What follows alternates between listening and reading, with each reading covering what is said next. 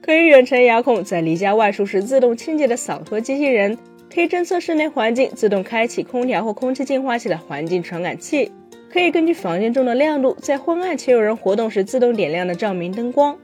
不得不说，多亏了各大厂商近年来的努力，以上这些看似有些科幻的智能生活场景以及他们背后的产品，如今无论是价格还是在使用便利度上，都已经距离大家不再遥远了。但如果你真的用过现在的这些 LOT 家具产品，就会知道，在他们的智能外表下，往往都有着一个普遍且难以避免的体验短板，并且由于这个问题非常严重，以至于有的时候甚至可能会导致家中智能生态的全部瘫痪。而这个短板的名字就叫做你的设备已暂时离线或信号不良。平心而论，其实这也是个挺没办法的事情。一方面，许多家用路由器本身就没有考虑到同时带十几台、几十台 LOT 设备，而且要确保它们七乘二十四小时稳定不间断工作的能力。而这些路由器会死机、会报错、会需要用户时不时手动重启的特性，也正是所谓家用计算设备固有的低稳定性特征。另一方面，对于绝大多数的家用 LOT 智能家电产品而言，它们内置的 WiFi 蓝牙模块往往也算不上有多高端，本身在信号品质、兼容性上就可能存在各种奇奇怪怪的 bug，所以用着用着断网掉线也实属家常便饭。更不要说对于绝大多数的用户来说，在布置智能设备的时候，通常也不会考虑到路由器的无线信号覆盖问题，比如放在阳台的智能夜灯、监控摄像头，放在卫生间的智能洗衣机、智能热水器等设备。都可能会因为距离客厅、卧室里的路由器太远，或是隔了太多墙，从而导致天生的网络信号不佳，经常出现掉线。在这种情况下，指望用户为了这些智能设备专门再去添置第二台甚至第三台 WiFi 路由器，显然是不太现实的。那么有没有办法在无需用户干预的情况下，让智能家居设备更好的保证始终在线，总能有稳定的网络信号呢？比如亚马逊的 Sidework 就是各中翘楚。Sidework 能实现怎样的体验呢？简单来说，它能够确保哪怕智能设备地处偏远、WiFi 信号极其不佳的情况下，依然能够不断网，可以正常的传输数据。那么它是如何做到这一点的呢？其实亚马逊 Sidework 在原理上并不复杂，本质上也只做了三件事儿。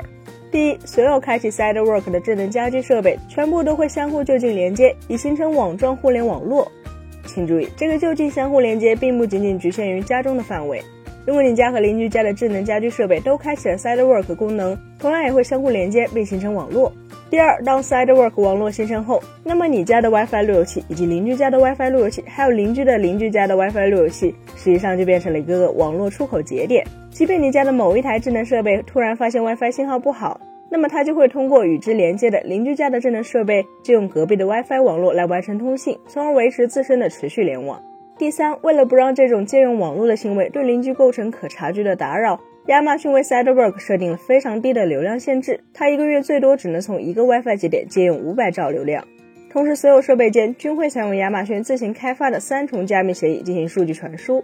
据查看过该协议，电子前沿基金会的某位管理者声称，每个人都承认协议是个很好的协议，不存在显著的缺陷。因此，从理论上来说，普通用户完全不需要担心邻居会借此入侵你的智能设备，或是窃听其通讯内容，因为这在技术上是极其难以实现的。简而言之，亚马逊 Sidework 技术利用网状网络、加密通讯以及借用他人带宽的方式，用很低的成本实现了家庭智能设备永不断线的效果。而且从用户体验的角度来说，Sidework 既不会显著增加产品的售价，也几乎不会挤占你或邻居家的网络带宽。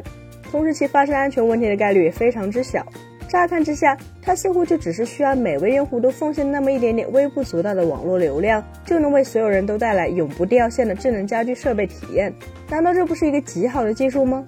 然而，正是这样一个看似美好的技术，在其正式上线后却屡遭口诛笔伐。不仅普通用户总想关掉它，甚至就连一些严肃的科技媒体也对其提出了质疑。原因很简单，因为 Sidework 在技术上虽然可能确实是不打扰用户，是安全的，是有效的，但亚马逊在推广这项功能时却犯下了傲慢的毛病。他们是在并未充分通知消费者的前提下，直接强行启用了这一功能。一方面，亚马逊在2019年就已低调发布了 Sidework 技术，之后在2021年6月，他们通过系统更新的方式，默认启用了旗下一批智能家居产品里的相应功能。换句话来说，如果没有注意到此次更新，或者没有手动查看设备的设置选项，那么从那时候开始，家中的智能设备很可能就已经在不知不觉间与邻居家建立了联系，并相互借用了网络很多次。另一方面，根据亚马逊方面公布的技术白皮书显示，如果用户是在内置后购买的智能设备，那么他们将会在初始配置的流程中看到 Sidework 相关选项。此时虽然可以选择拒绝开启这一功能，但如果忽视了选项或者中途退出了初始配置程序，那么 Sidework 则都会被默认开启。亚马逊 Sidework 这一事件虽然主要是发生在海外市场，而且到目前为止尚未出现明显伤害用户利益的相关报道出现，但这种互联网公司不经用户同意，默认挪用消费者网络资源用于其旗下业务服务的行为，近年来在全球并不少见。往远了说，有曾经红极一时的 P2P 软件拿用户带宽做上传加速、吸血带宽的例子。王金乐说，有不少在线视频客户端偷偷下载热门剧缓存到用户的电脑、电视甚至手机上，拿用户当中继加速节点的技术方案。往大了讲，类似亚马逊这种直接把用户网络公有化的做法固然令人忧心，但往小了说，大家熟悉的知名手机 App 偷跑用户流量用于广告展示的事情，难道还少吗？而且上述的这些例子里，相关的企业软件多半都并未向用户隐瞒自身的行为。甚至有些还将其美化成了特定的带有奖励机制的任务，但这并不能改变消费者对其的厌恶，因为是否有告知，甚至是否存在回报，其实都不是重点。在这种互联网企业挪用用户私有资源的过程中，企业的强势地位和用户因为缺乏替代品而不得不忍受的客观事实，才是大家真正感到愤怒的关键所在。而这显然并不是靠一两个隐私报告或是几个加密算法就能解决。本期节目就到这里了，更多精彩大家可以关注我们三叶生活的官网和陈美兰同名账号查询更多信息。咱们下期再见，拜拜。